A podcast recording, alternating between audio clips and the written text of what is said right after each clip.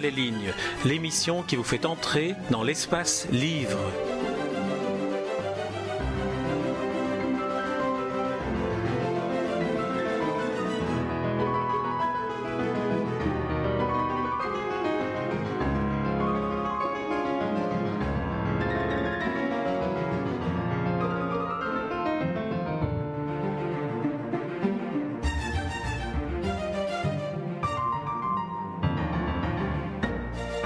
Pierre Mertens, lorsque on, évoque votre travail romanesque, on ne peut s'empêcher de se poser en permanence la question du, lien entre la réalité et la fiction, et surtout ce, ce moyen de compréhension de la réalité que peut représenter le, romanesque et la littérature. Dans une paix royale, c'est particulièrement le cas, et euh, la lecture à l'époque de sa parution a été pervertie par une actualité. Est-ce que aujourd'hui, parasité, parasité. Est-ce que aujourd'hui, euh, nous sommes en août 2010. Euh, est-ce que euh, vous pourriez envisager une, nouvelle version de Une paix royale ou d'un roman qui raconterait, à travers la fiction, votre perception de la Belgique d'aujourd'hui? Ah, Ça reste tout à fait de l'ordre du possible. de toute façon, la Belgique est toujours là en filigrane. Bon, elle serait peut-être moins ostentatoirement présente, mais elle n'a jamais été totalement absente. Dans les bons offices, elle est à la limite très proéminente à travers euh, deux événements majeurs, deux grands faits divers, si j'ose dire. Et alors tout à coup, j'ai l'air de l'abandonner, mais elle me colle au semelle, quoi. Partout où j'aille, je l'emporte avec moi. Euh, c'est un bagage parfois un peu encombrant, mais dont je, dont je me délesterai avec délice. mais elle est, l'histoire ne me le permet pas. Je, suis de ceux qui croient que, que la Belgique est une métaphore de l'Europe, ou une métonymie, si vous voulez, pour être un peu plus précieux. Donc une partie pour le tout. Et qu'on peut difficilement parler de l'Europe sans la Belgique. C'est pour ça que supprimer la Belgique, ce serait déjà, d'une certaine manière, assassiner un peu l'Europe. Donc rien que pour ça, il ne faudrait pas le faire. Et c'est une chose que j'ai un jour dite dans Le Monde, dans le journal Le Monde. J'ai dit à quoi servirait de tuer un pays qu'il faudrait aussitôt reconstruire, puisque vraiment il manquerait à la carte. Parce qu'un pays aussi original, aussi singulier, aussi insupportable, aussi magnifique, comment voulez-vous en faire un autre ailleurs qui ne lui ressemble épouvantablement?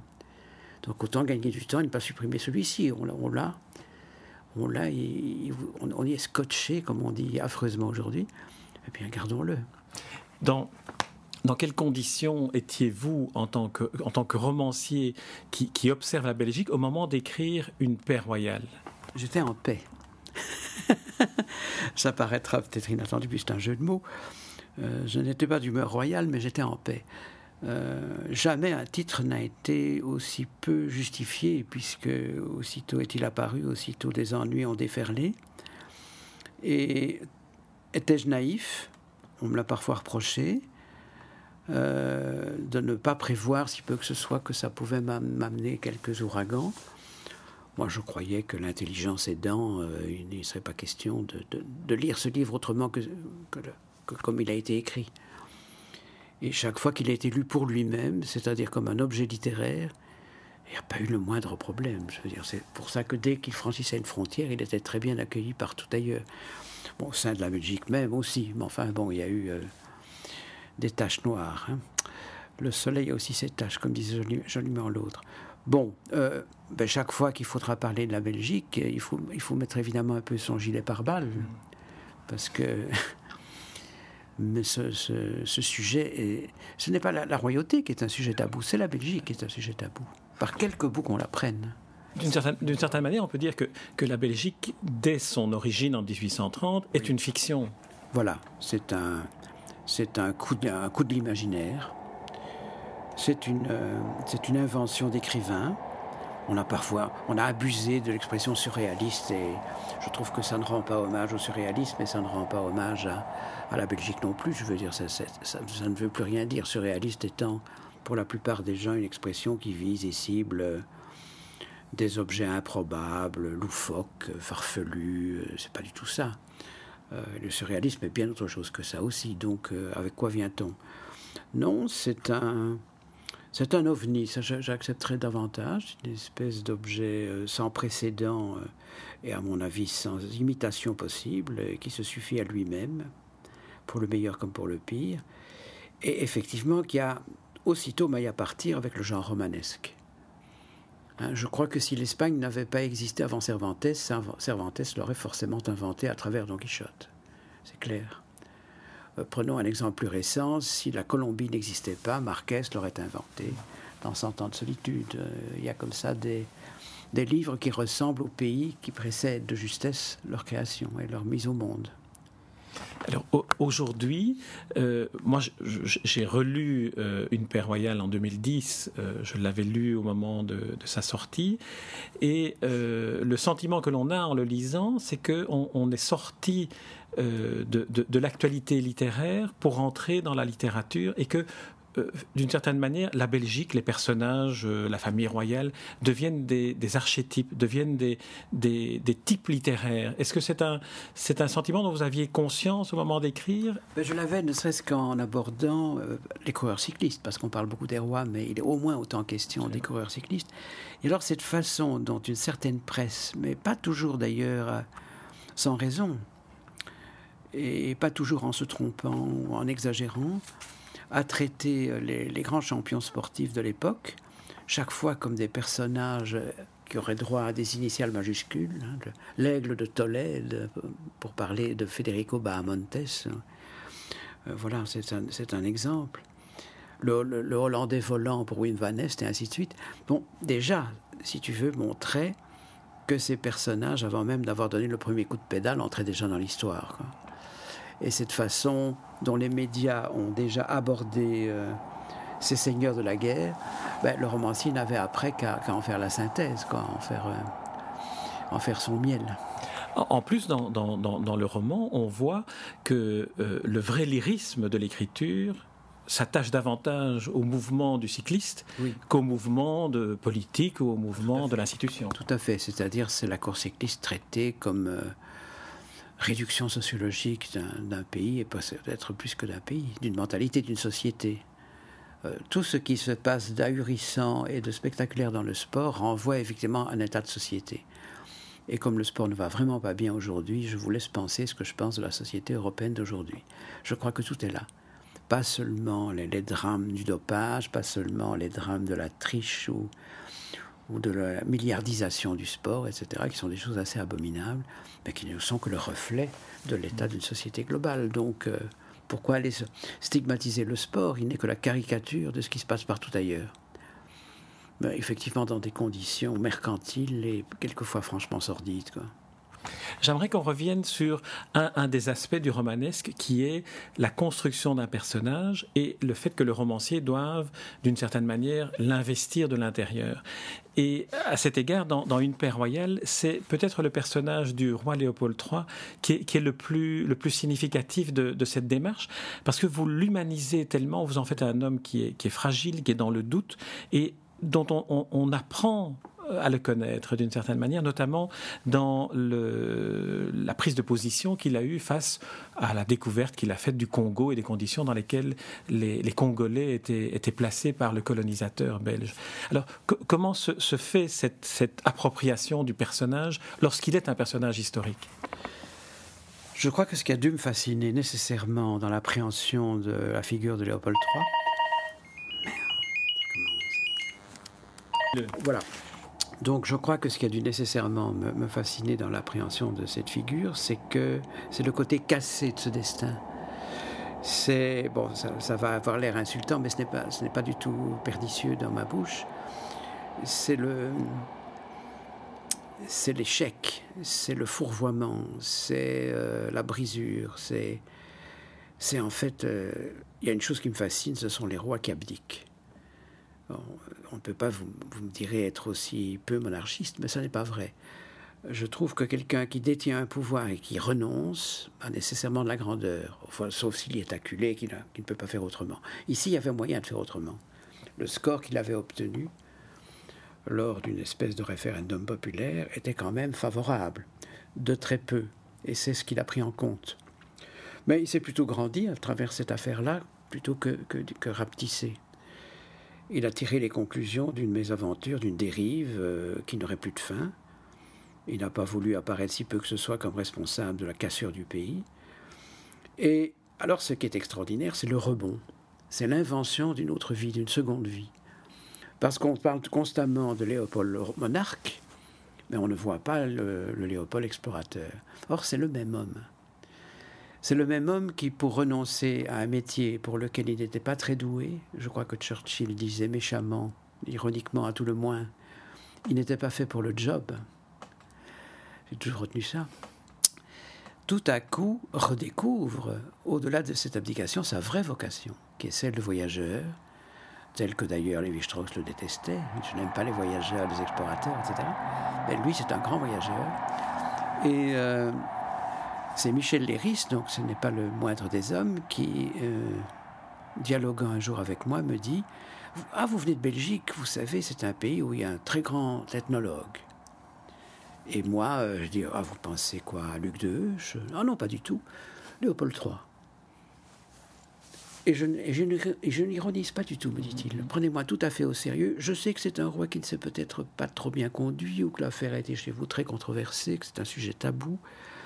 Moi, je ne connais que, que, le voyageur. Et je peux vous dire que, évidemment pas par l'écrit, mais par la photographie, il a laissé des documents inestimables sur des peuples en voie de disparition, qu'il est peut-être le dernier à avoir vu sur Terre. Et rien qu'à ce titre, il a droit à tout mon respect. Je tiens à dire ça parce que Michel Léris n'était pas soupçonnable ni d'être monarchiste ni de droite. C'est quand même euh, un témoignage qui, vaut son pesant d'or. Il n'était pas belge non plus. Voilà. Et à, partir de là, il y a une invention d'une fin que je trouve plus royale que, le début et où vraiment il s'accomplit, il s'assume. Il y a une assomption là tout à fait saisissante et qui en fait un personnage à ce moment plus romanesque que jamais. Et alors, pour, un romancier, je trouve que c'est du nanant, quoi. C'est vraiment. Ce sont des pépites, ça. Dans, dans l'invention romanesque, au niveau des personnages, il y a un autre personnage qui est récurrent dans la plupart de vos livres, notamment dans euh, Terre d'asile, dont on parlera ensuite, mais aussi dans Une paix royale, qui est ce, double de vous-même, qui porte en général le prénom de Pierre, qui porte un autre nom, un autre patronyme. Et euh, j'aimerais que, que, vous me disiez comment, comment se passe la construction de ce personnage-là. Oui, on ne peut pas vraiment dire que ce soit un double, hein, bien que la duplication, le dédoublement, ça m'est toujours fasciné et qu'il y, a des problèmes de dédoublement dans tous mes livres. Et je crois que dans, toute œuvre romanesque qui se respecte, on trouve ça. C'est forcé. Il n'y a pas seulement ça, il y a comme une volonté d'utiliser. Bon, alors c'est un personnage donc qui n'est pas un double, c'est plutôt une espèce d'ambassadeur. C'est un, c'est un médiateur. La médiation m'a toujours passionné, puisque les bons offices, par exemple, tout entier articulé autour de ça. Euh, c'est un personnage qui intercède et qui s'intromet entre le lecteur et moi. Mais c'est un personnage qui ne me veut pas nécessairement que du bien. C'est-à-dire que c'est un personnage qui peut être critique. C'est quelqu'un qui me connaît bien, et c'est quelqu'un qui vient en délégation, mais qui peut jouer un rôle passablement pervers, c'est-à-dire euh, presque de sabotage, qui à la fois peut me représenter, mais aussi me faire trébucher, enfin, ou me démystifier, comme, on dirait volontiers. Et j'aime bien ce personnage un peu décalé, comme ça, qui fait un pas de côté et qui vient... Euh, vous rendre peut-être la vie un peu plus difficile que prévu, mais qui est aussi un interprète euh, fiable pour le lecteur. Le lecteur peut s'en référer à lui pour en savoir un peu plus sur le personnage qu'il camoufle, et qui occulte autant qu'il le révèle. Voilà, je, dirais un peu ça. Et, au moment, au moment d'écrire ces passages-là, où ce personnage-là entre en, scène ou entre en page. Il, entre malgré lui. C'est sans grande préméditation. Je ne lui fais pas dire des choses très préméditées ou très calculées. Il est là, tout simplement. Il est là, parfois un peu encombrant d'ailleurs, ou euh, un peu agaçant pour moi. Où je dis tiens pourquoi pourquoi est-ce qu'il est là celui-là? J'aimerais parfois l'éloigner un peu. Mais il est là, il s'est imposé, il, s'est invité, comme on dit. Et une fois qu'il est là, je n'arrive pas à le mettre à la porte il doit être là pour de bonnes raisons. Une thématique, la dernière que j'aimerais évoquer à propos d'une paix royale, est une thématique qui se relie euh, d'une certaine manière, euh, paradoxalement, au titre Une paix royale. On a une sorte de, filiation entre euh, un, texte et un pays et une nation, une sorte de rapport à une mère. Et j'ai trouvé que dans le roman, il y a beaucoup d'évocation de la relation père-fils. Euh, entre le roi Léopold III et son fils Baudouin, mais également entre le personnage de, Pierre et, son père, et dans, une démarche qui est une quête d'identité. Alors, comment le, romancier se, place-t-il euh, par rapport à cette, à cette problématique-là qui est à la fois intime et, universelle? Eh bien, ce sont deux fils qui se retrouvent euh, embarqués dans une aventure difficile. D'un côté, il y a un père qui, d'une certaine manière, euh, est attachant, comme on dirait, mais qui a tout de même usurpé le rôle du fils, qui lui a même emprunté son nom, qui l'a confisqué, qui s'est mis à écrire euh, des articles de chroniqueur sous un pseudonyme qui est, comme par hasard, le nom et le prénom, enfin les deux premiers prénoms du fils, ce qui va rendre la tâche du fils un petit peu difficile quand il va vouloir recouvrer cette identité perdue et, et volée. Euh, quant à, à, Baudouin, c'est un personnage dont on a à suffisance montré à quel point il, avait éclos comme monarque dans des conditions euh, incroyablement complexes, n'étant pas du tout avide d'occuper, en tout cas sitôt, ce pouvoir-là, parce que si Léopold n'a pas été un roi maître des moyens du métier, Baudouin, lui, a été jeté dans cette aventure avec une brutalité euh, et une, précocité euh, qui évidemment l'ont accompagné toute sa vie et dont il a émergé tant bien que mal.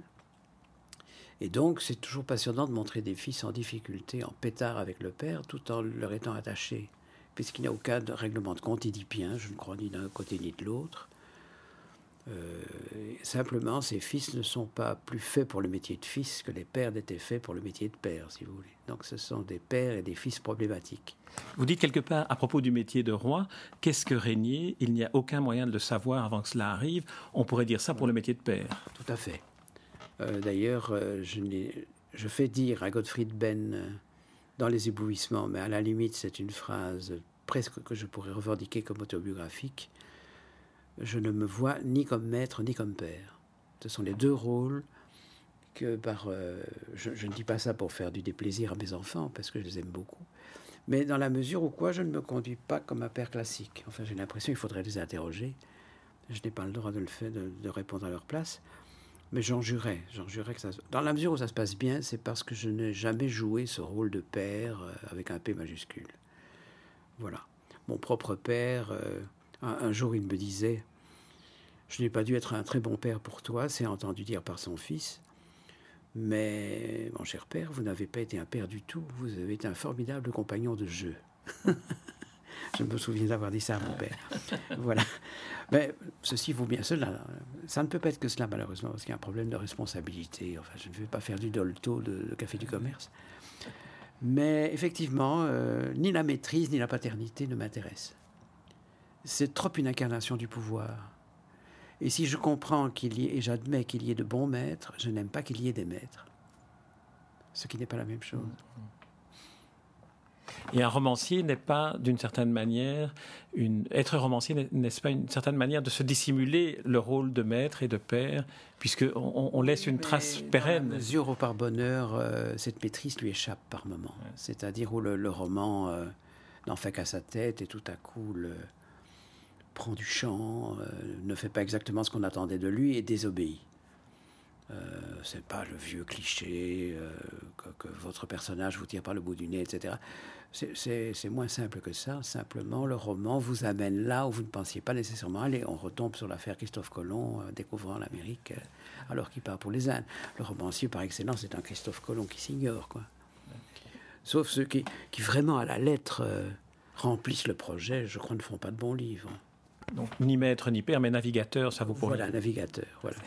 Solitaire, comme dirait Bombard. Très bien. Pierre Mertens, on va clôturer cet entretien sur une paix royale. Comme euh, pour les autres livres, je vous demanderai de lire deux, deux extraits. Et ensuite, dans un prochain entretien, nous parlerons de Terre d'asile.